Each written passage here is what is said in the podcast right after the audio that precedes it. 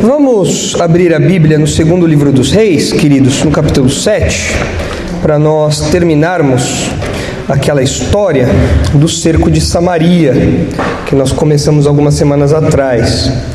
Então hoje nós vamos estudar aí, se o senhor permitir, a narrativa que vai dos versículos 3 até o versículo 20. É, então, segundo Reis, capítulo 7, versículos 3 a 20. Nós já estudamos o início dessa história no final do capítulo 6, a partir do versículo 24, que vai até o capítulo 7, versículo 2. Esse trecho nós já estudamos. Só que nós não vimos o desfecho da história. Né? Agora que Samaria está sitiada, Agora que há uma profecia de Eliseu quanto à provisão, quanto ao sustento milagroso, miraculoso que Deus trará. O que, vai acontecer? Então, agora, na sequência da história, nós temos esse desfecho. Então vamos fazer a leitura aí do, do trecho todo, mas hoje eu quero, eu quero abordar o texto de uma maneira um pouquinho diferente do que geralmente nós fazemos.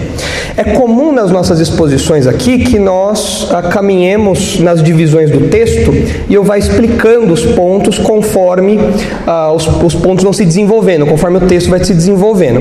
Só que essa história, se os irmãos eh, prestarem atenção depois na leitura que nós faremos, os irmãos verão que é uma história muito simples, é uma história que não tem, eh, não tem muitos segredos exegéticos, nada disso.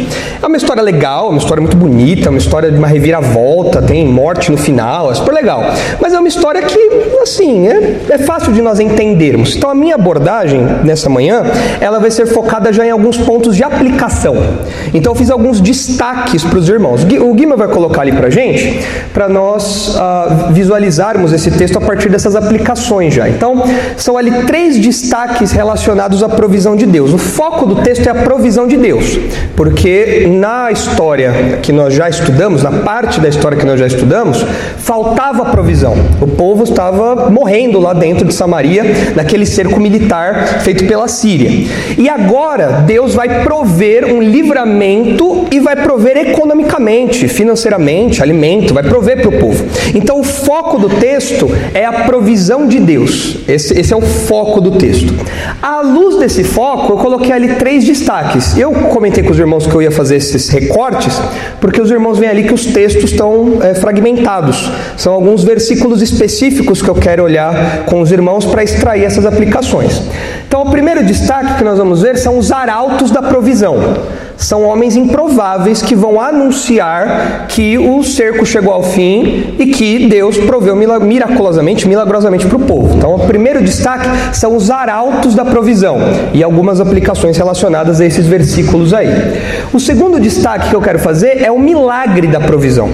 Nos versículos 6 a 8, nós vemos o que aconteceu para que o cerco chegasse ao fim. E a gente vê que é um milagre. O que aconteceu foi uma coisa absolutamente inesperada. Foi uma reviravolta incrível que aconteceu ali. Então a gente vai ver o milagre da provisão. E o terceiro ponto, no desfecho da história ali, nos versículos 16 a 20, onde o autor repete é, as palavras que ele já disse, que Eliseu já disse no, no trecho que nós já estudamos, nesse final nós vemos a confiabilidade da provisão. Então, como assim confiabilidade? Deus havia dito que ele faria provisão por meio de Eliseu. Isso é confiável, é algo que o povo poderia confiar. Teve um camarada que não confiou. E Eliseu falou: ó, sua cabeça vai rodar, porque você não confiou. Você vai ver todo mundo abastado, todo mundo bem, todo mundo se tornando empreendedor ali em Samaria, fazendo dinheiro aí fácil, mas você não vai aproveitar nada disso não. Você vai morrer, porque ele não confiou na provisão de Deus. Então isso mostra um pouco do caráter de Deus, a fidelidade de Deus. Nós podemos confiar naquilo que Deus promete, naquilo que Deus diz. Então são esses os destaques que eu quero fazer. Então nós vamos caminhar assim. Eu vou ler aqui o texto. Conforme o texto for caminhando, eu vou fazendo uma, um apontamento ou outro. E aí depois nós já nos voltamos para esses destaques, esses recortes, fazendo essas aplicações. Tudo bem? Ok? Então vamos ler o texto para compreender aí toda a narrativa. Então, segundo Reis, capítulo 7, versículo 3. O texto diz assim: quatro homens leprosos estavam à entrada da porta, os quais disseram uns aos outros: Para que estaremos nós aqui sentados até morrermos? Se dissermos entremos na cidade, há fome na cidade, e morreremos lá. Se ficarmos sentados aqui, também morreremos. Vamos, pois, agora e demos conosco no arraial dos Círios. Se nos deixarem viver, viveremos. Se nos matarem, então somente morreremos. Os irmãos devem lembrar que os leprosos eram pessoas excluídas da sociedade, por conta da doença de peles que eles tinham. Então, em Israel, essas pessoas tinham que viver fora da cidade, eles tinham que viver nos limites da cidade ali, fora do, do centro, dos centros urbanos ali. Por isso que eles estão aqui na porta. As portas da cidade eram, eram o limite entre a cidade e o que estava fora. Num cerco militar, essa porta provavelmente estava fechada, durante a noite as portas eram fechadas e os leprosos estavam lá fora. E aí esses leprosos aqui estavam lá, o Samuel, o João, essa galera falou: olha, o seguinte, se a gente, se a gente entrar na cidade, a gente vai morrer de fome. E se a gente ficar aqui esperando, a gente vai morrer também. Então vamos tentar a sorte, né? Então estão certos aqui, fizeram. A, o, a, a, expectativa não é boa de nenhum lado. Vamos tentar pelo menos, quem sabe, né? A gente encontra misericórdia dos Círios, a gente se rende e a gente ganha ali um pãozinho, alguma coisa, né? Eles não matam a gente, porque se a gente ficar esperando aqui, não vai rolar nada. A gente vai morrer de qualquer jeito. Então eles concordaram lá, fizeram uma deliberação dos quatro leprosos e falaram: é, é uma boa ideia, vamos para lá então. Versículo 5. Levantaram-se ao anoitecer para se dirigirem ao arraial dos Círios. E tendo chegado à entrada do arraial, eis que não havia ninguém lá porque o Senhor fizera ouvir no arraial dos Círios ruído de carros e de cavalos, e o ruído de um grande exército, de maneira que disseram uns aos outros: Eis que o rei de Israel alugou contra nós os reis dos heteus e os reis dos egípcios para virem contra nós. Pelo que se levantaram e fugindo ao anoitecer deixaram as suas tendas, os seus cavalos e os seus jumentos, e o arraial como estava, e fugiram para salvar a sua vida. Então você vê aqui por que, que o acampamento estava vazio. Porque durante a noite eles começaram a ouvir: gente, é barulho de exército, estão chegando, corre, corre, não vai dar, a gente vai perder, vai levar um couro, vamos embora, vamos embora. E saíram e deixaram tudo para trás. Saíram às pressas, emergencialmente, com urgência aqui. Mas o texto fala que Deus fez ouvir um som. Tinha um exército chegando para bater neles? Não. Foi uma confusão que Deus enviou ali ah, para que eles pensassem que tinha um exército chegando. E eles ficaram apavorados e fugiram. Por isso que os leprosos encontraram tudo vazio. Versículo 8. Chegando, pois, aqueles leprosos à entrada do arraial, entraram numa tenda, e comeram e beberam, e tomaram dali prata e ouro e vestes, e se foram, e os esconderam. Voltaram, e entraram em outra tenda, e dali também tomaram alguma coisa, e os esconderam. Aqui eles se deram bem. Falou, ó, falei para você, Samuel, falei para você que era melhor ter vindo para cá, rapaz. Eles entraram nas tendas e falaram, ó, tá tudo aqui pra gente. Pegar aqui comida, e ouro, e prata, e vamos lá, volta, esconde, volta, e só a gente está aqui. Então imagina a situação desses quatro leprosos aqui. Eles eram excluídos da sociedade, não tinham posses nenhuma, eram homens simples pela própria condição de saúde deles, e agora eles estavam no acampamento militar inteiro à sua disposição. Era a Disneylândia para eles. Eu posso comer, eu posso pegar tudo que eu quero aqui, não tem ninguém para me impedir. É muito melhor do que eles imaginavam. Versículo 9. Então disseram uns para os outros: Não fazemos bem. Este dia é dia de boas novas e nós nos calamos. Se esperarmos até a luz da manhã, seremos tidos por culpados. Agora, pois, vamos e o anunciemos à casa do rei. Vieram, pois, e bradaram aos porteiros da cidade, e lhes anunciaram, dizendo: Fomos ao arraial dos Círios, e eis que lá não havia ninguém, voz de ninguém, mas somente cavalos e jumentos atados, e as tendas como estavam. Então os porteiros gritaram e fizeram anunciar a nova no interior da casa do rei. Levantou-se o rei de noite e disse a seus servos: Agora eu vos direi o que é que os sírios nos fizeram. Bem sabem eles que estamos esfaimados. Por isso saíram do arraial a esconder-se pelo campo, dizendo: Quando saírem da cidade, então os tomaremos vivos e entraremos nela. Ah, esse palpite do rei aqui não é um palpite absurdo, era uma estratégia militar mesmo. O rei aqui não foi insensato, incrédulo, nada do tipo.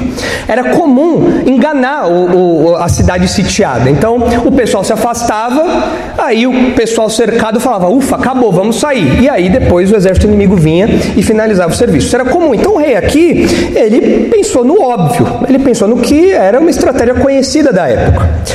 Versículo 13: Então um dos seus servos respondeu e disse: Tomem-se, pois, cinco dos cavalos que ainda restam na cidade, pois toda a multidão de Israel ficou aqui de resto, que ficou aqui de resto, terá a mesma sorte da multidão dos israelitas que já pereceram. Enviemos homens e vejamos. Notem aqui que mais uma vez há um destaque para o servo. Os irmãos lembram lá na história de, de Namã, que Namã não queria mergulhar no Jordão, e aí um servo dele falou: Ô Namã, você já está aqui, meu, vai lá, mergulha, não custa nada, né? E aí Namã vai lá e o milagre acontece. Aqui, de novo, um outro servo chega e fala: Ó, oh, rei, é o seguinte, a gente vai ficar aqui vai morrer. Não custa nada pegar os cavalinhos aí, mandar uns caras lá para ver se é verdade o que esses homens estão falando. A gente vai morrer de qualquer jeito. O mesmo pensamento dos, dos leprosos. o, o, diagnóstico é ruim de qualquer jeito, o prognóstico é ruim de qualquer jeito. Então vamos tentar sorte, pelo menos, vai que é verdade.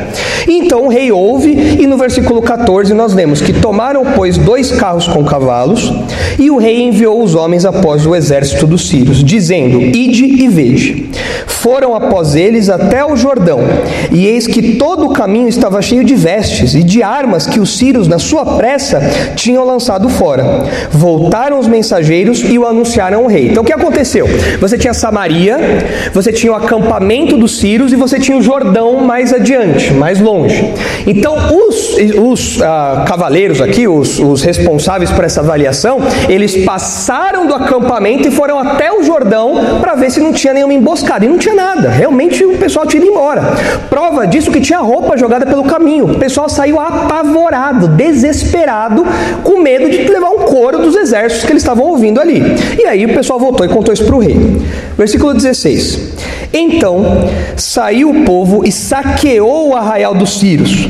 E assim se vendia um alqueire de flor de farinha por um ciclo e dois de cevada por um ciclo, segundo a palavra do Senhor.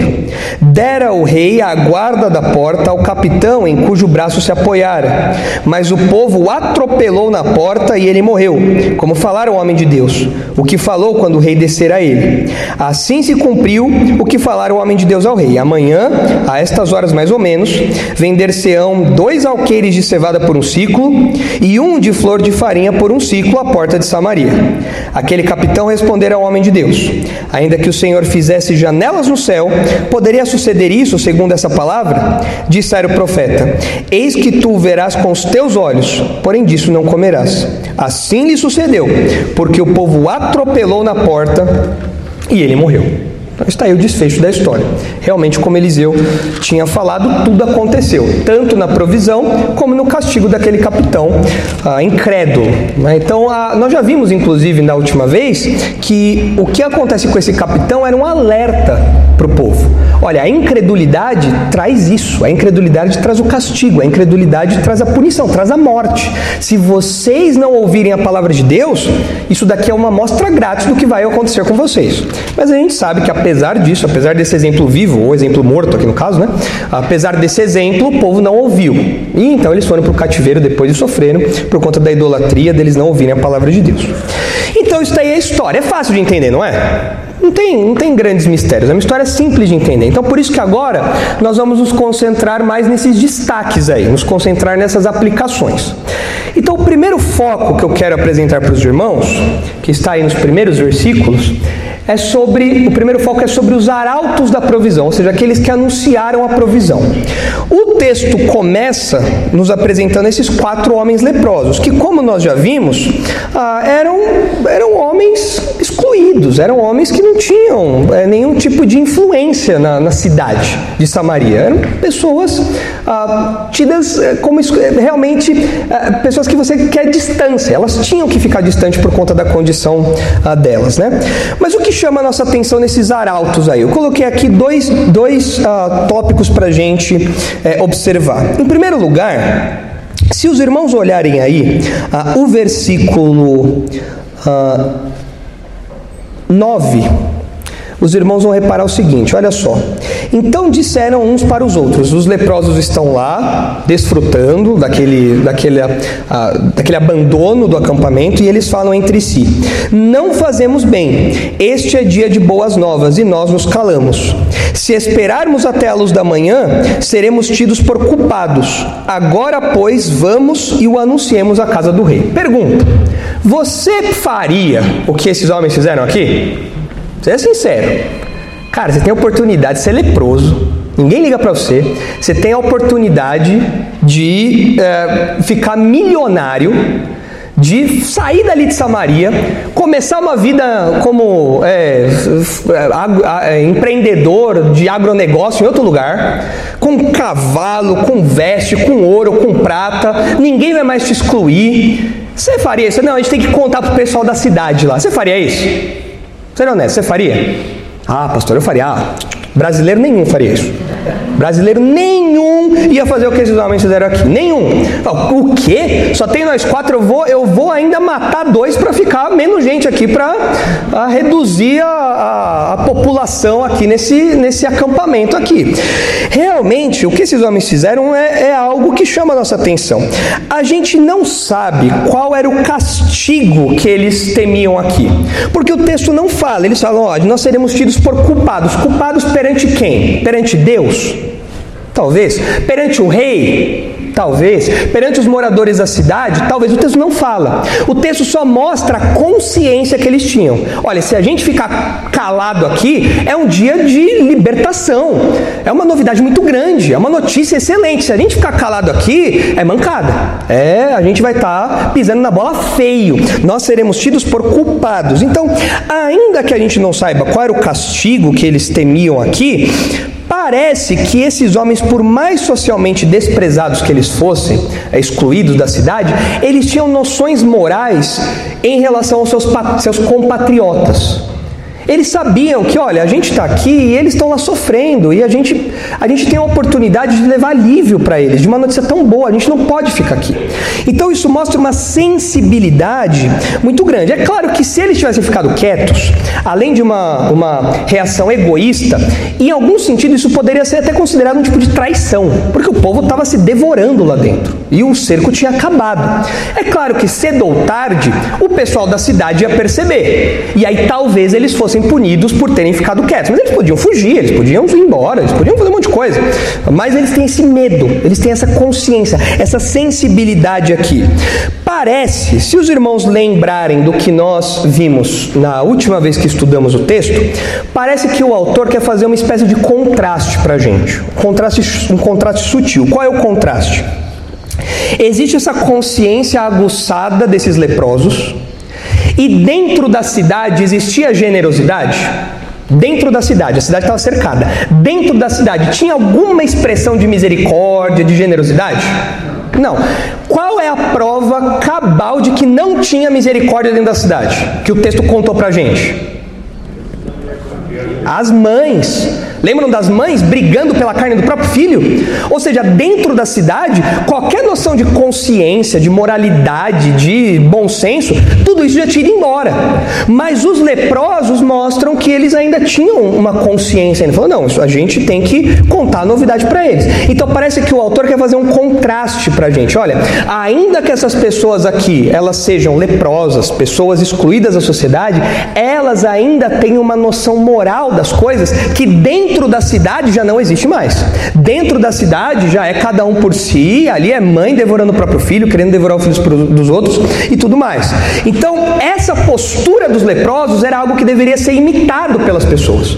Pensando na conduta de Israel, que era uma conduta pagã, que era uma conduta idólatra, que era uma conduta que já, já não, não se preocupava com o certo e errado, o texto, muito sutilmente, está falando assim: olha, vocês estão dentro da cidade.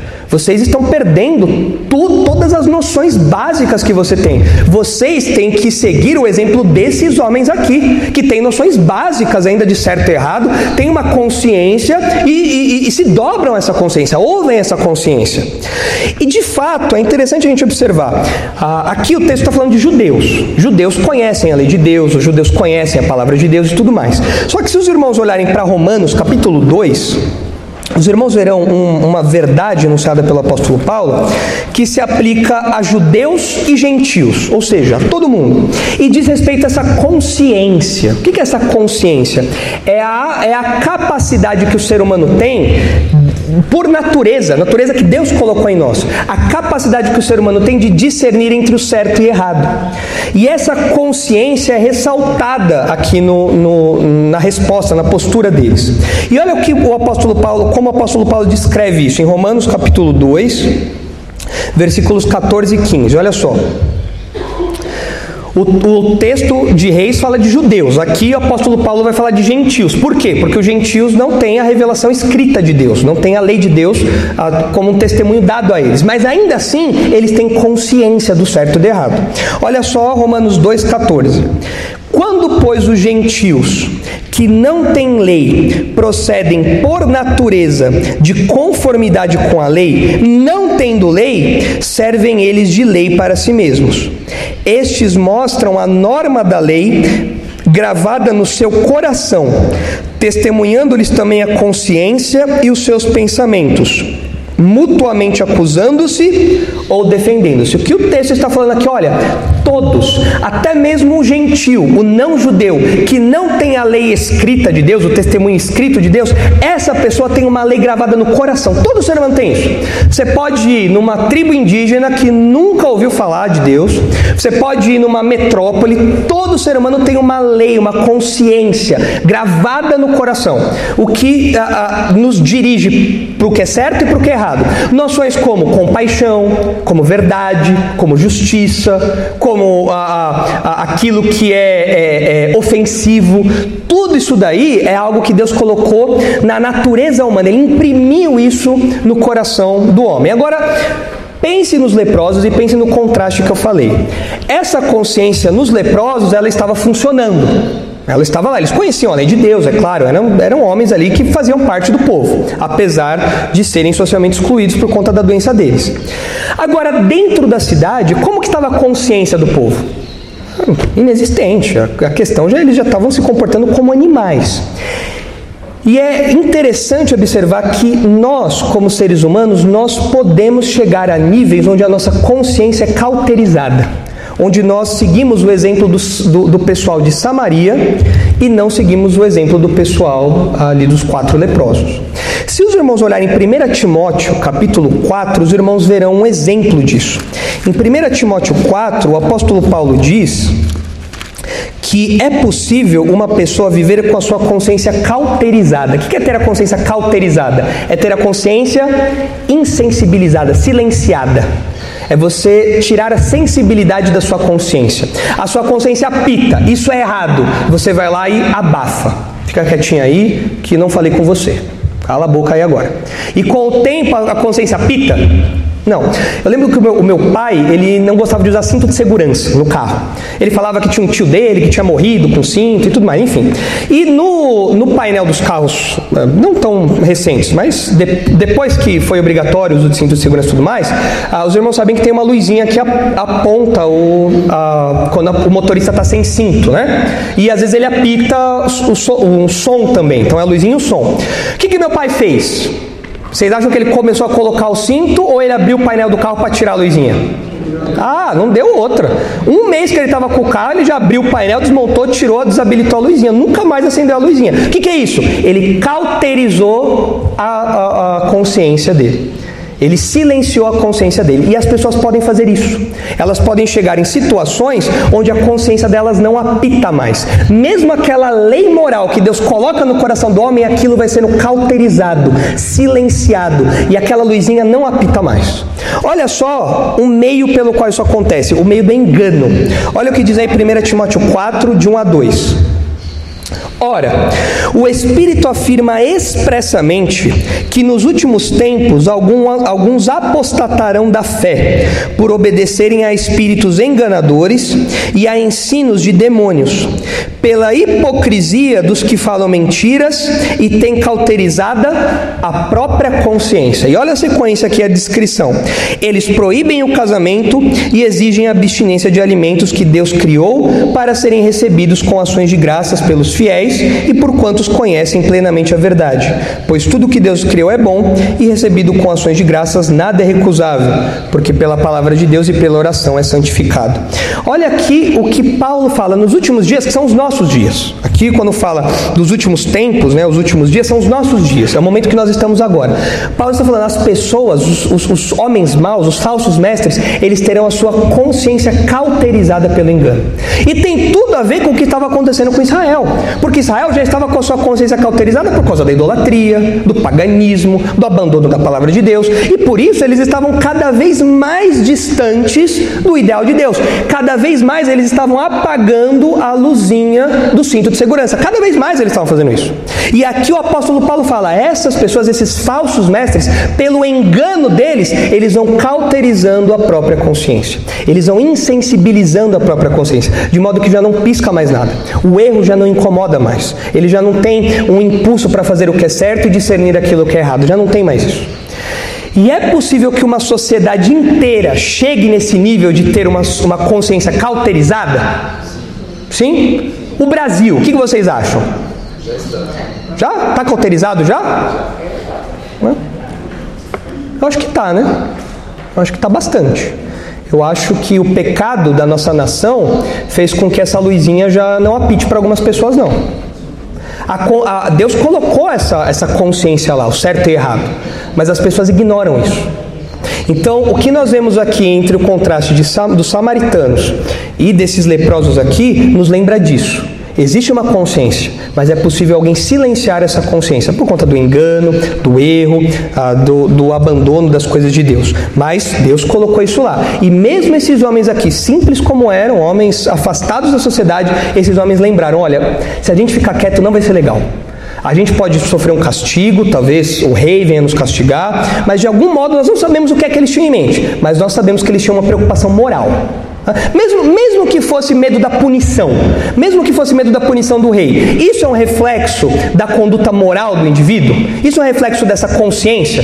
Ter medo de ser punido é reflexo de, um, de, uma, de uma consciência aguçada? Sim ou não? Sim. Ué, se eu faço algo errado, eu sou punido. Então eu sei que aquilo que eu estou fazendo é errado e vai vir a punição. Então, sobre os arautos dessa provisão, a gente percebe esse detalhezinho aí ah, que chama a nossa atenção ah, no versículo 9. Mas tem um outro detalhe que geralmente é, é, é, destacado pelos comentaristas, geralmente é destacado pelos estudiosos ah, do Antigo Testamento, e que é uma ilustração de uma verdade que se aplica a todos nós aqui. Então, o que está aqui é uma ilustração. Qual é a ilustração? É o seguinte: ah, esses homens, eles tinham uma notícia muito boa, não é verdade? Muito boa. Nossa, que notícia legal. Ia mudar os rumos de toda, de toda a cidade. Mas eles eram homens ah, de destaque eram pessoas assim de influência na cidade. Eram homens, sei lá, um Elon Musk, eram homens poderosos. Não, era gente, pelo contrário, era gente até né, ralé. Era gente que não participava de nada, que tinha que viver à margem. E ao usar essas pessoas, esses quatro homens, para comunicar o final do cerco, para comunicar o fim do cerco a Samaria, Deus está enfatizando que a provisão dele é graciosa e soberana. Porque os, os leprosos, eles fizeram alguma coisa para espantar os, os sírios?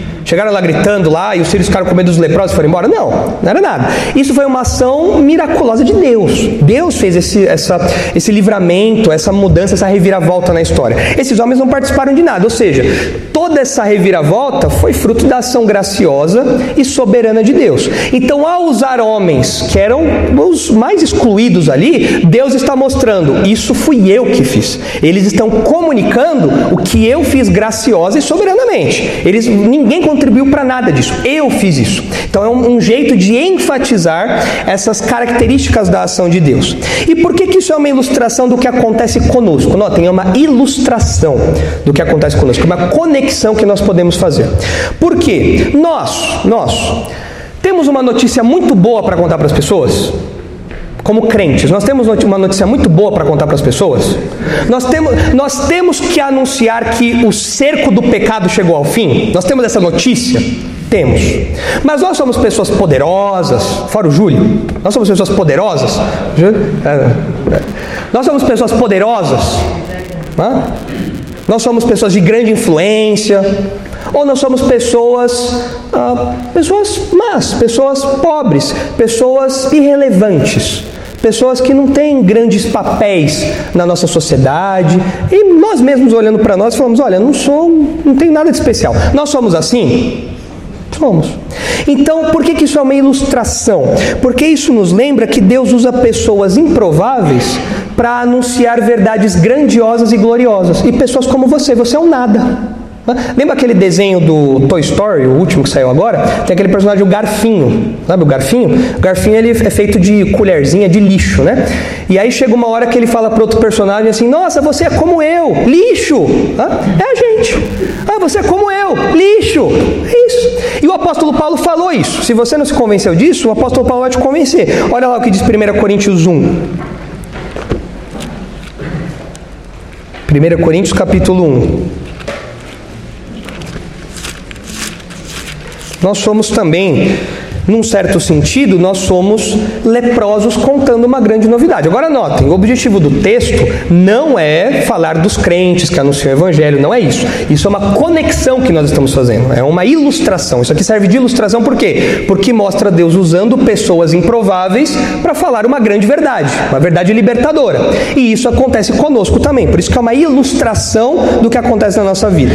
1 Coríntios 1, 26, olha só o que o apóstolo Paulo diz. O pessoal de Corinto era orgulhoso, o pessoal de Corinto ficar, se achava o máximo, e aí o apóstolo Paulo tira o cavalinho deles da chuva. O texto diz assim: Irmãos, reparai, pois, na vossa vocação, visto que não foram chamados muitos sábios segundo a carne, nem muitos poderosos, nem muitos de nobre nascimento. Pelo contrário, Deus escolheu as coisas loucas do mundo para envergonhar os sábios, e escolheu as coisas fracas do mundo para envergonhar as fortes. E Deus escolheu as coisas humildes do mundo e as desprezadas e aquelas que não são, para reduzir a nada as que são, a fim de que ninguém se vanglorie na presença de Deus. Então, quando você se achar, fala, nossa, eu sou muito bom, você lembra que você não é nada. Você, como os amigos do Garfinho, Garfinho, você é lixo lixo. No sentido espiritual, lixo. Tem nada, nada de mérito, nada de bom na gente, nada. Mas nós temos uma grande mensagem. E quando nós, que somos nada, desprezados, humildes, pessoas que não têm grande influência, quando nós anunciamos essa mensagem grandiosa, nós somos como os leprosos chegando na cidade. E isso enfatiza a graça e a soberania de Deus. Não depende da gente, depende totalmente de Deus. Então, em certo sentido, nós somos arautos da provisão também. Não é isso que nós anunciamos. Nós chegamos nas portas das cidades e falamos: olha, o cerco do pecado acabou. Se você crer em Jesus Cristo, você tem libertação do pecado. É a provisão para o seu pecado, para a sua culpa. Essa provisão chegou. Eu sou um leproso. Eu cheguei, eu, eu, eu precisei também ouvir essa notícia grandiosa, gloriosa. Eu não sou nada. Eu sou só um arauto aqui desprezado. Eu sou, sou pobre, eu não, não tenho influência na sociedade, não sou poderoso, mas eu tenho essa grande mensagem e eu, eu, comunico ela. Ah, tem uma frase atribuída ao ao, Charles Spurgeon, ele pregador britânico, eu gosto muito dele. E tem uma frase atribuída a ele que é, é, ela, se não me engano, ela é assim: a evangelização ou evangelizar é um mendigo contando ao outro onde encontrar pão. Não os mendigos vagal que a gente vê em São Paulo, né? Mendigo que não tem o que comer mesmo, né? É, é falar isso aí já, já, vai, já vou sair no G1 também, né? Então, é, é, é um assunto delicado, né? Mas fala, pensando na, nas pessoas realmente necessitadas, né? Não nos que querem parecer necessitados. Mas o Spurgeon é, fala isso aí, olha, evangelizar é um mendigo contar a outro onde encontrar pão. Fala, olha, eu também estava faminto. Olha, eu também, eu estava na sua situação sujo, maltrapilho, morrendo de fome, tava só a capa da gaita, tava, tava difícil, mas eu encontrei pão, e ó, o pão é esse, tá aqui ó o pão.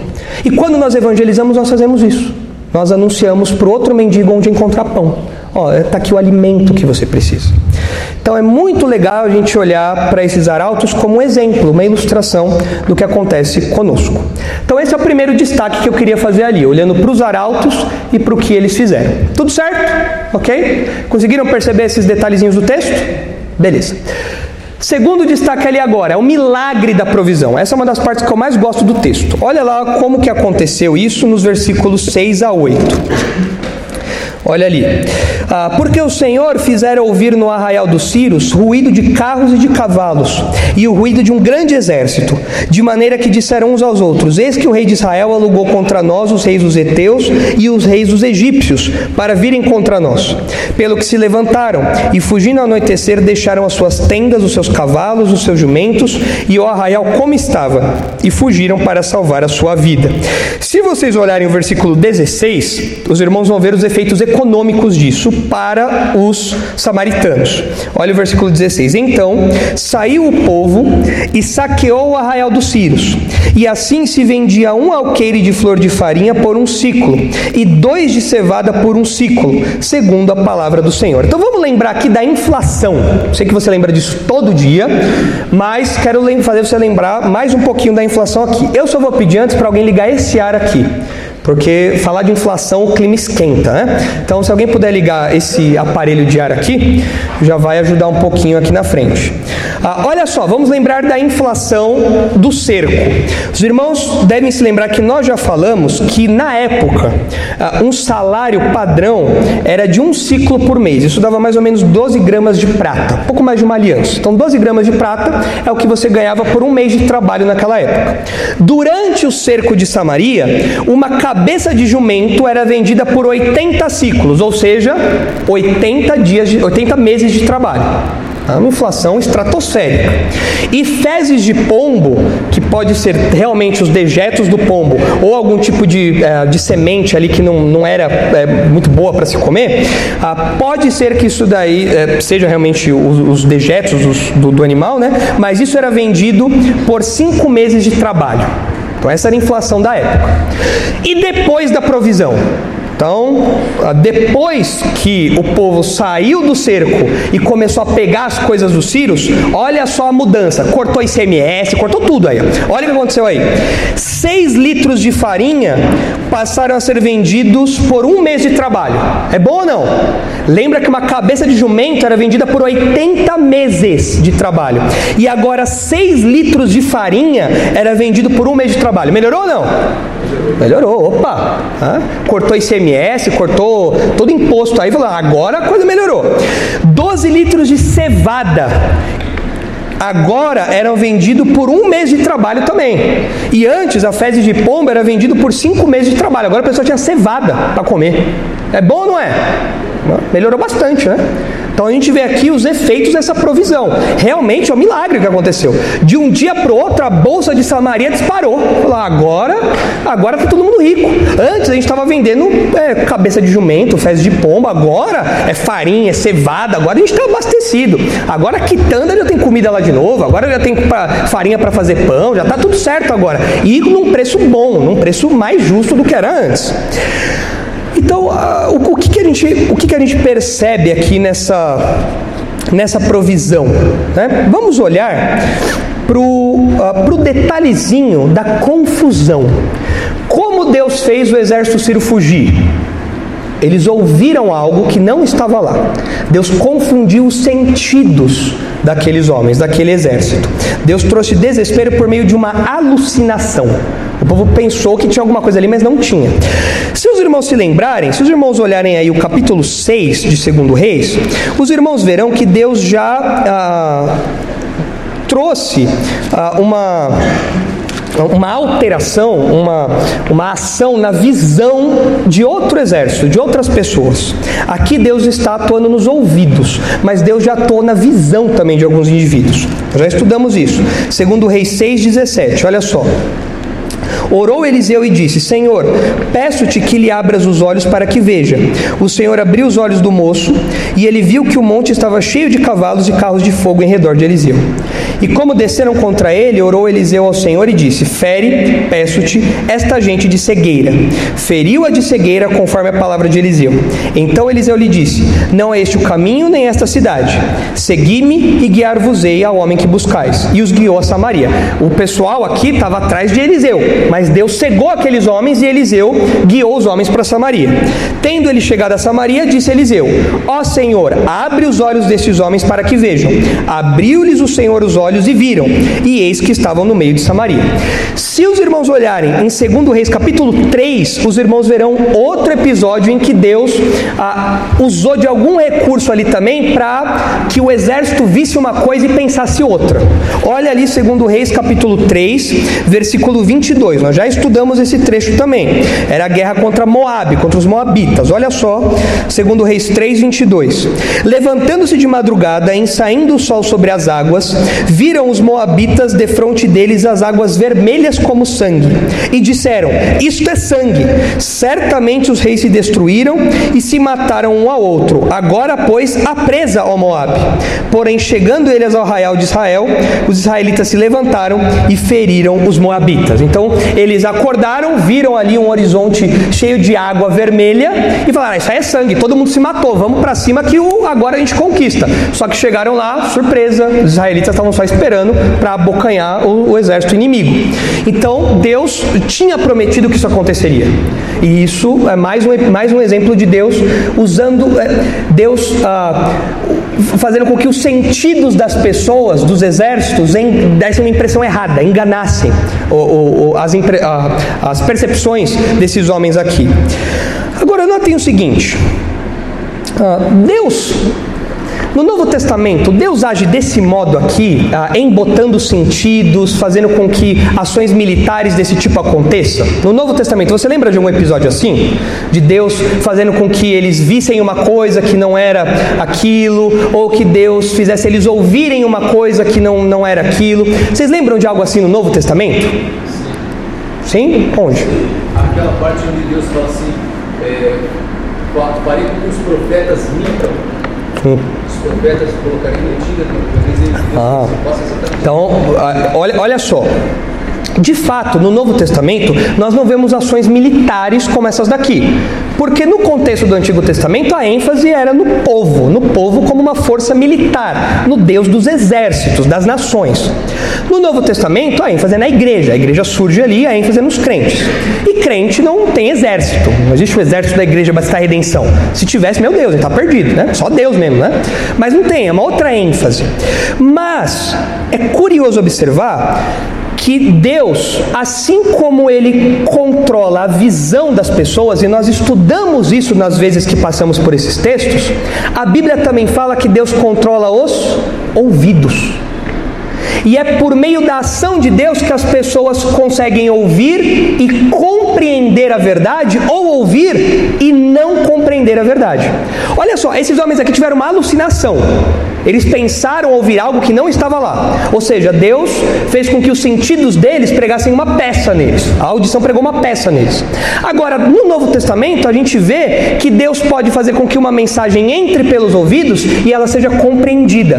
Assim como Deus pode fazer com que uma mensagem entre nos ouvidos e seja bloqueada, não seja compreendida. Alguns exemplos disso para os irmãos. Mateus 13, olha só. Mateus capítulo 13. O que o texto está mostrando para nós, o que o livro dos reis está mostrando para nós, é a soberania completa de Deus. E Deus é tão soberano que ele controla os olhos e os ouvidos. Ele é soberano sobre tudo. Então olha só, Mateus capítulo 13, versículo 10. Olha só, Jesus conta a parábola do semeador, e aí os discípulos perguntam o seguinte, Mateus 13, 10. Então se aproximaram os discípulos e lhes perguntaram: Por que lhes falas por parábolas? Notem o seguinte: quando nós geralmente usamos as parábolas de Jesus como exemplo, a gente fala o seguinte: olha, Jesus falava por parábolas porque ele queria ser didático, porque ele queria que as pessoas compreendessem o que ele falava, porque ele queria ilustrar as verdades do reino de Deus de um jeito palpável. Isso é verdade até um ponto, mas não é a explicação que Jesus dá. Olha a explicação que Jesus dá. Por que ele usava parábola? Olha só. Ao que respondeu: Porque a vós outros é dado conhecer os mistérios do reino dos céus, mas aqueles não isso não lhes é concedido, pois ao que tem se lhe dará e terá em abundância. Mas ao que não tem, até o que tem lhe será tirado. Ou seja, aquelas pessoas que antes conseguiam compreender essas verdades, nem isso mais elas vão compreender. E aquelas pessoas humildes que compreendem, que aceitam o reino de Deus, essas pessoas vão ter em abundância, elas vão compreender cada vez mais. 13. Por isso lhes falo por parábolas, porque vendo não veem, e ouvindo não ouvem, nem entendem. De sorte que nele se cumpre a profecia de Isaías: Ouvireis com os ouvidos, e de nenhum modo entendereis. Vereis com os olhos, e de nenhum modo percebereis, porque o coração deste povo está endurecido. De mau grado ouviram com os ouvidos e fecharam os olhos, para não suceder que vejam com os olhos, ouçam com os ouvidos, entendam com o coração, se convertam e sejam por mim curados. Bem-aventurados, porém, os vossos olhos porque veem e os vossos ouvidos porque ouvem. Então, quem é que bloqueia o entendimento das pessoas, até mesmo ah, diante de verdades tão simples como as parábolas? Quem é que faz isso? Deus. E por que que Deus faz com que as, as pessoas ouçam e não entendam? Por quê? Por, para que aquelas pessoas não se arrependam. Você fala, ah, pastor, isso não dá. Então quer dizer que Deus faz com que as pessoas ouçam e não entendam. Deus faz isso? Faz. E ele usou as parábolas para isso. É uma verdade óbvia. Fala, mas não tem como não entender. Você olha até os discípulos, fala, vocês não entenderam isso? Aí o Pedrão lá, é, não entendi não. Ah, não, não entendi. Por quê? Porque é Deus que dá o entendimento. Então não basta você ouvir com os ouvidos. Essas pessoas todas ouviram, mas a, a, a, absorção disso, a compreensão do que entra nos ouvidos é uma ação divina. Então, se você creu no Evangelho, você dia ouviu a mensagem do Evangelho. Quem foi que abriu seu entendimento para que você entendesse o Evangelho? Deus. Foi Deus. Diga, Breno. É, quando os dois discípulos estavam para a estrada de Mauzinho, Cristo apareceu para eles, eles não. Eles não, exatamente. É um exemplo. É um exemplo. Ali o, a visão deles foi, foi afetada. Eles não identificaram Jesus. E aí, em determinado momento, Jesus falou, eles, ele, Jesus deu graças ao pão e aí eles tiveram seus olhos abertos. Então é um exemplo disso, de como Deus é quem abre o entendimento. No Novo Testamento, esse entendimento ele é, ele é ilustrado por meio desses episódios. E o, o apóstolo Paulo fala: olha, é Deus que, que abre o entendimento das pessoas. No caso dos ouvidos é a mesma coisa, é Deus que abre os nossos ouvidos para que nós assimilemos essas verdades, para que nós compreendamos as verdades de Deus. Caso contrário, entrar por um ouvido e sair pelo outro. Então quem é que controla os olhos? Deus. Quem é que abre o nosso entendimento para que nós compreendamos aquilo que nós vemos? Deus. E quem abre os nossos ouvidos, quem atua nos nossos ouvidos para que aquilo não seja apenas um som qualquer, mas aquilo entre no nosso coração e nos transforme? Quem faz isso? Deus. Olha outro exemplo disso em Romanos 11. Romanos 11, 7.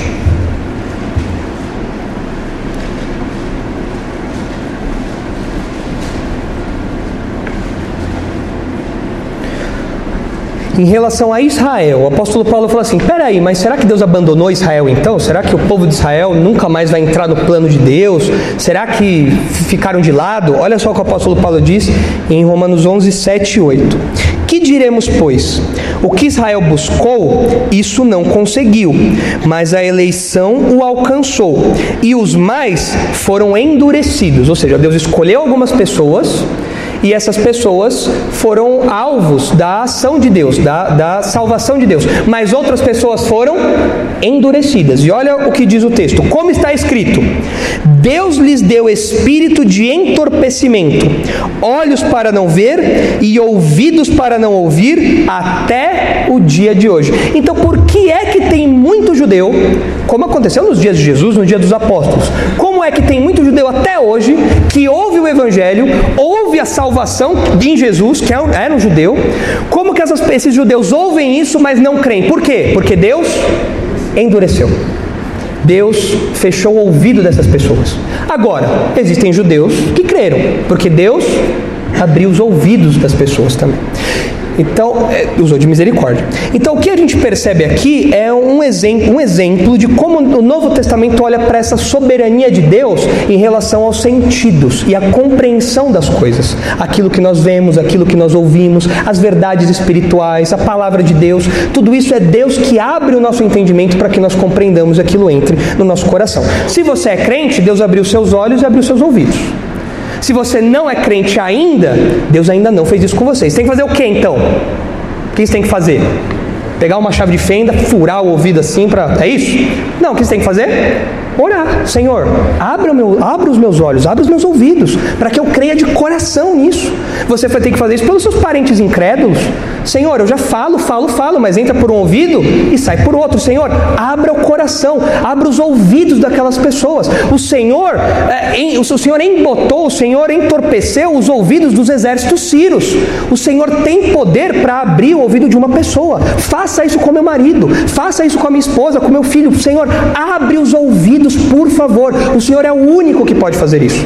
Nenhum otorrino na, na terra pode fazer isso, mas o Senhor pode fazer isso. E o Senhor tem poder para isso, o Senhor fez isso na história, o Senhor fez isso na minha vida. Então é assim que nós ah, olhamos para essa soberania de Deus. E olhando para a inflação do texto, ah, olhando aí para o milagre da provisão, olhando para a inflação, ah, é interessante o seguinte: olha só, os leprosos foram curados da lepra? Não, eles não foram curados. Mas é melhor você ser um leproso rico do que um leproso pobre, né? Muito melhor, não é? É igual você ser pobre em Paris e ser pobre em São Paulo. Onde, onde que é melhor ser pobre? É melhor ser pobre na Europa, né? Mas aqueles continuavam leprosos, eles não foram curados. Mas a eles estavam agora numa prosperidade que as circunstâncias comuns não permitiriam que eles tivessem.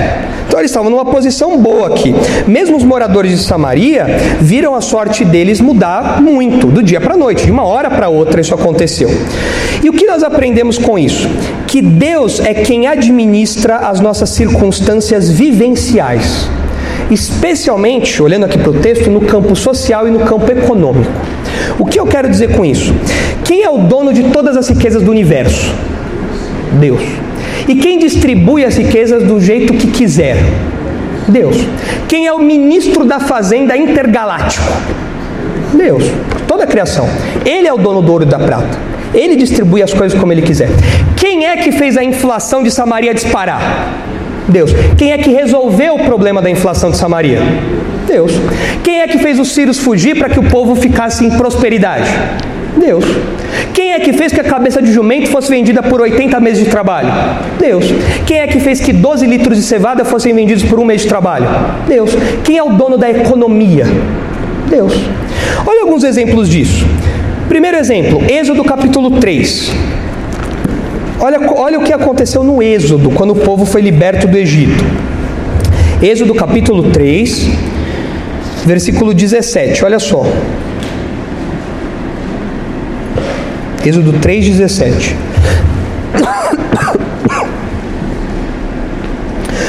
Portanto, disse eu: Far-vos-ei subir da aflição do Egito para a terra do Cananeu, do Eteu, do Amorreu, do Ferezeu, do Eveu e do Jebuseu, para uma terra que mana leite e mel. Essa terra que Deus prometeu, era uma terra boa ou não?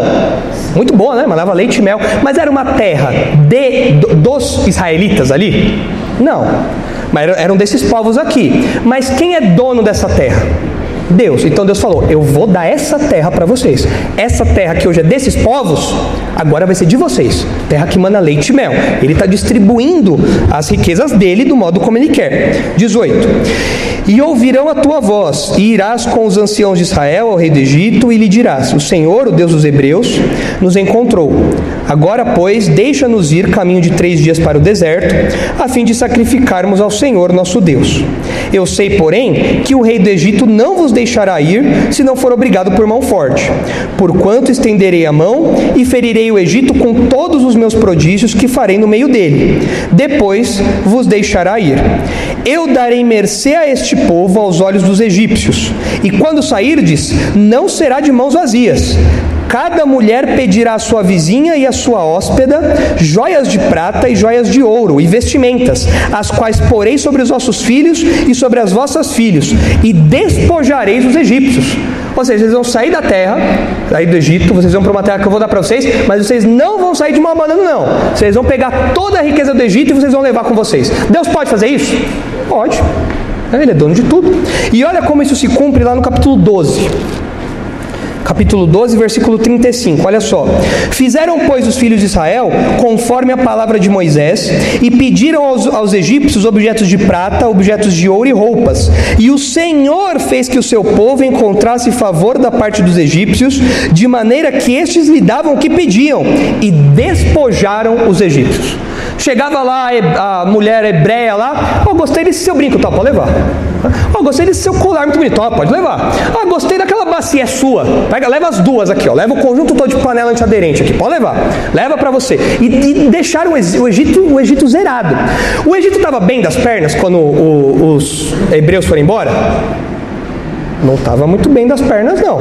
Como a gente sabe que eles não estavam muito bem das pernas? O que, que tinha acabado de acontecer? As pragas.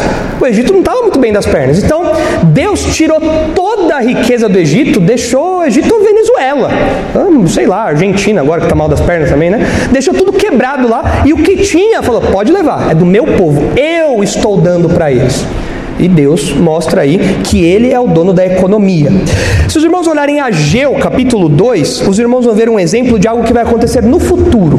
Olha só Ageu, capítulo 2. Vou dar um tempinho aí para vocês encontrarem Ageu capítulo 2, versículo 6. Olha só, isso aqui, é, isso aqui era um encorajamento para o povo que estava reconstruindo Jerusalém, reconstruindo o templo, mas é um encorajamento baseado no que Deus ainda vai fazer.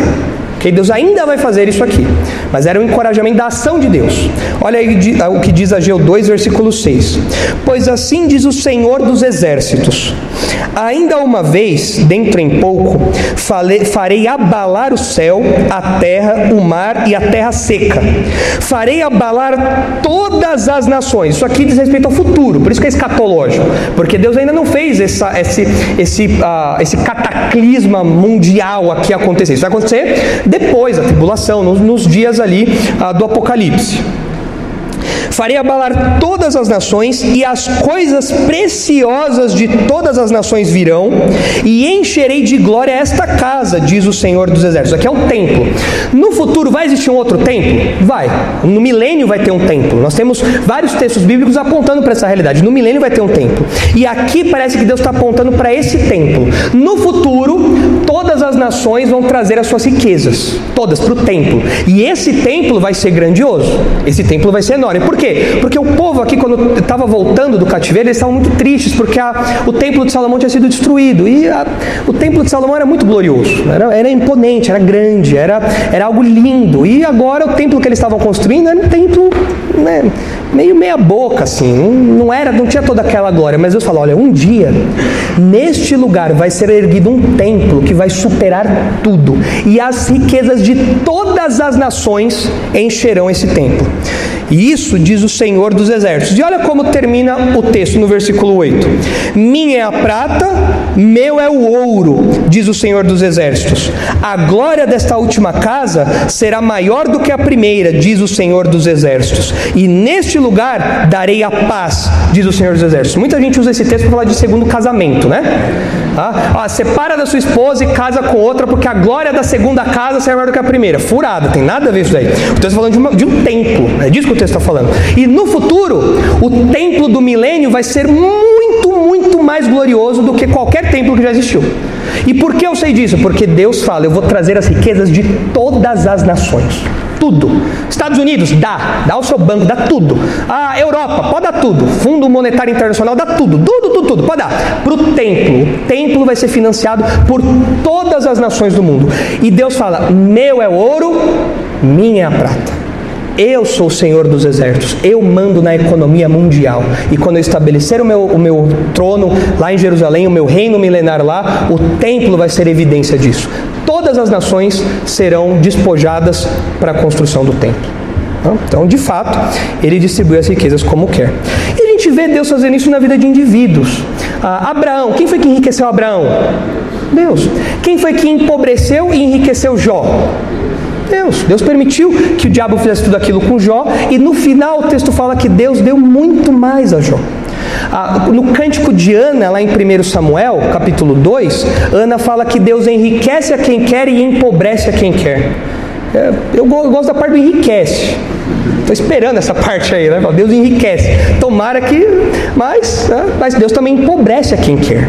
Ou seja, quem é, que, quem é que cuida da economia do mundo? Deus. Quem é que faz a inflação subir e a inflação cair? É Deus.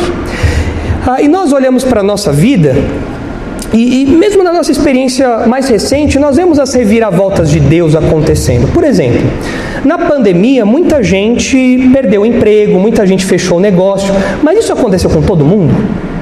Teve gente aqui da igreja que o negócio dobrou. Fala, pastor, eu, eu tô, eu tô tendo que dobrar meus funcionários porque o, o trabalho aumentou muito. Pastor, antes o meu negócio era meia boca, agora eu já estou com filial, já estou pensando em ampliar o negócio. A, a pandemia, num certo sentido, nesse sentido, foi boa para mim. A nossa igreja mesmo. A pandemia, em termos de recursos financeiros, a pandemia foi boa para a nossa igreja? Foi muito boa. Graças a Deus nós estamos supridos, fazendo as obras ali atrás, as reformas da igreja com tranquilidade. Isso tudo veio na pandemia. O mesmo Deus que esvazia o acampamento dos Círios é o Deus que, de uma, uma situação tão adversa como a pandemia, faz com que nós tenhamos recursos para isso. Deus provê de forma milagrosa essas coisas. Então nós vemos que de fato ele é o Deus da economia, é o dono da economia, o dono do ouro e da prata. E como é que a gente vive num mundo controlado por um Deus que é o dono do ouro e da prata? Em primeiro lugar, a gente vive independência, uma vida de oração. Jesus nos ensinou a orar como? O pão nosso de cada dia nos dá hoje. De quem vem o pão? De Deus. É Deus que dá o pão. Não importa se o pãozinho está 20 centavos, 50 centavos, um real. Quem é que dá o pão? Deus. Então eu vou orar todo dia, Senhor, por favor, manda o pão. O Senhor é o dono do trigo, o Senhor é o dono da máquina que colhe o trigo, o Senhor é o dono do faz... do, dos recursos do fazendeiro, o Senhor é o dono do fazendeiro, o Senhor é o dono da transportadora, o Senhor é o dono do pneu do carro do transporte, o Senhor é o dono do asfalto, o Senhor é o dono da gasolina, da cara a gasolina, mas melhorou agora um pouquinho, né? Mas quem é o dono da gasolina? Deus. Do diesel, Deus, Ele é dono de tudo isso. Senhor, por favor, me dê o pão de cada dia. Tá? E outra coisa que é bom nós termos em mente, abram em Eclesiastes 7. Nós vivemos em dependência de Deus, nós vivemos em, em uma, uma vida de oração. É importante, irmãos, que nós ah, tenhamos, nós resgatemos na cultura evangélica algumas práticas que os antigos tinham e que nós perdemos. Quando nós oramos, quando, nós nos alimentamos, é bom que nós oremos antes de comer. Por quê? Quem colocou a comida ali? Deus. Eu tenho que agradecer a Deus, Senhor, obrigado, porque o Senhor colocou comida na minha mesa. O bifinho, o franguinho, o danoninho, o cream cheese, a Nutella, o que você quiser. Quem colocou ali? Deus colocou. Senhor, obrigado. O Senhor é o Deus da economia do universo todo. E o Senhor me, me dá alimento aqui. O Senhor, mesmo em situações adversas, o Senhor me sustenta. Olha o que diz Eclesiastes 7. 7,14. No dia da prosperidade, goza do bem, mas no dia da adversidade, considera em que Deus fez tanto este como aquele, para que o homem nada descubra do que há de vir depois dele. À luz de um Deus que controla toda a economia, os dias de prosperidade e os dias de adversidade, os dias de libertação do cerco e os dias do cerco, como é que eu tenho que viver? Quando eu estou nos dias de baixa inflação, eu tenho que fazer o quê? Olha para o texto, o que eu tenho que fazer? Aproveitar. Amém. Deus me deu dinheiro para passear, eu vou passear. Isso vai glorificar a Deus. Deus me deu recursos para eu ir na churrascaria. Amém. Eu vou na churrascaria. Vou comer a picanha para a glória de Deus. Abadil gostou dessa parte. Né, Abadil? É, é. Abadil já salivou. Ele falou, picanha, né? Mas quem é, que, quem é que dá os recursos para isso? Deus. E Deus dá dias de prosperidade? Dá. O que eu tenho que fazer? Tenho que ficar me lamentando, ficar com medo do futuro? Não. Aproveita. Deus te deu. Você tem, você tem dinheiro para comprar um presente para sua esposa, compra. Ah, os maridos aí, ó. compra um presente para a esposa. Ah, vai lá. Você, você esposa, tem dinheiro para comprar um carro zero para seu marido? Compra. Compra também. Vai lá. Aí, o André já olhou para Glaucio e falou: aí, ó, fica a dica, tá? É isso aí. Por quê? São os dias da prosperidade. Agora, é só de prosperidade que vive o crente? Não. Tem dia de cerco, né? Tem dia de inflação alta. E aí? Eu vou ficar blasfemando o nome de Deus, vou ficar resmungando, poxa vida, o Senhor não dá nada também, vou fazer isso? Não. O texto fala: Deus deu tanto um como outro. E ele faz isso para que você não saiba o que vem depois. Quem é soberano não é você. Ele é soberano. Você não é ministro da economia, ele é o ministro da economia. Então ele decide a inflação. Ele decide o que você pode ter na sua dispensa ou não. Ele é quem faz isso. Então se submeta a Ele, obedeça a Ele. Ele é o Deus dos cercos e o Deus da liberdade dos cercos também. Então é assim que nós nos comportamos diante desse Deus tão soberano. E aí nós vemos esse segundo destaque aí, que é o milagre da provisão. E por fim, aí o último tópico é, é muito breve, nós já falamos ah, desse, desse tópico antes, mas eu quero destacar a confiabilidade da provisão, porque o texto fala, se os irmãos passarem os olhos aí nos versículos 16 e 20, ah, os irmãos verão que há uma repetição. Aquilo aconteceu segundo a palavra do Senhor, aquilo aconteceu segundo a palavra de Eliseu, ou seja, aquilo que Deus promete, ele cumpre. Ah, em Números 23, naquele episódio de Balaão e Balaque, ah, é dito assim: Deus não é homem para que se arrependa, nem filho do homem para que minta, e tendo ele prometido, não fará. Ou seja, se Deus promete uma coisa, eu posso confiar, ele vai cumprir. Ah, Israel duvidou disso. Israel colocou Deus à prova, porque Israel, Deus falou: se vocês me desobedecerem, eu vou trazer juízo. Israel botou fé? Não. Deus trouxe juízo? Ele prometeu, não é? Agora, olhando para a nossa vida, nós podemos confiar nas promessas de Deus? Vamos pensar nas promessas boas de Deus. Que promessas Deus tem para nós que são boas? Por exemplo, Deus nos promete sustento? Sim, né? Jesus falou que não ia nos faltar nem comida e nem roupa. Ele nos prometeu isso. Isso é bom, não é? Ok. Deus nos prometeu que, mesmo que nós tenhamos oposição aí fora, mesmo que nós tenhamos inimizades dentro de casa às vezes, Deus nos prometeu que nós teríamos irmãos, irmãs, mães e pais, cem vezes mais até já no presente. Jesus prometeu isso pra gente? Prometeu, por meio da igreja, dos nossos irmãos, né? Ok. Então, se você tem oposição dentro de casa, dos seus amigos, na escola, faculdade, Deus prometeu que você tem na igreja muito, muito mais irmãos, mães, pais do que você teria aí fora, já no presente. Deus prometeu que Jesus voltará. E eu posso confiar nisso? Posso, né? Essas são algumas promessas boas. Tem várias promessas de Deus no Novo Testamento. Agora, tem algumas promessas que são de assustar? Por exemplo, Deus prometeu que vai punir os ímpios pela eternidade? E Ele vai fazer isso? O inferno existe? E Deus vai, Deus vai jogar aquelas pessoas que rejeitam o Evangelho no inferno? Por que eu sei disso? Porque é confiável. Se Deus disse que Ele vai fazer, Ele vai fazer. Ele vai voltar para nos levar, nós moraremos aqui no reino com Ele, novos céus e nova terra, tudo isso Ele vai cumprir. Os crentes vão desfrutar disso. Você pode confiar. Agora, se você não crer no Evangelho, tem uma promessa para você também. Só que não é uma promessa bonita.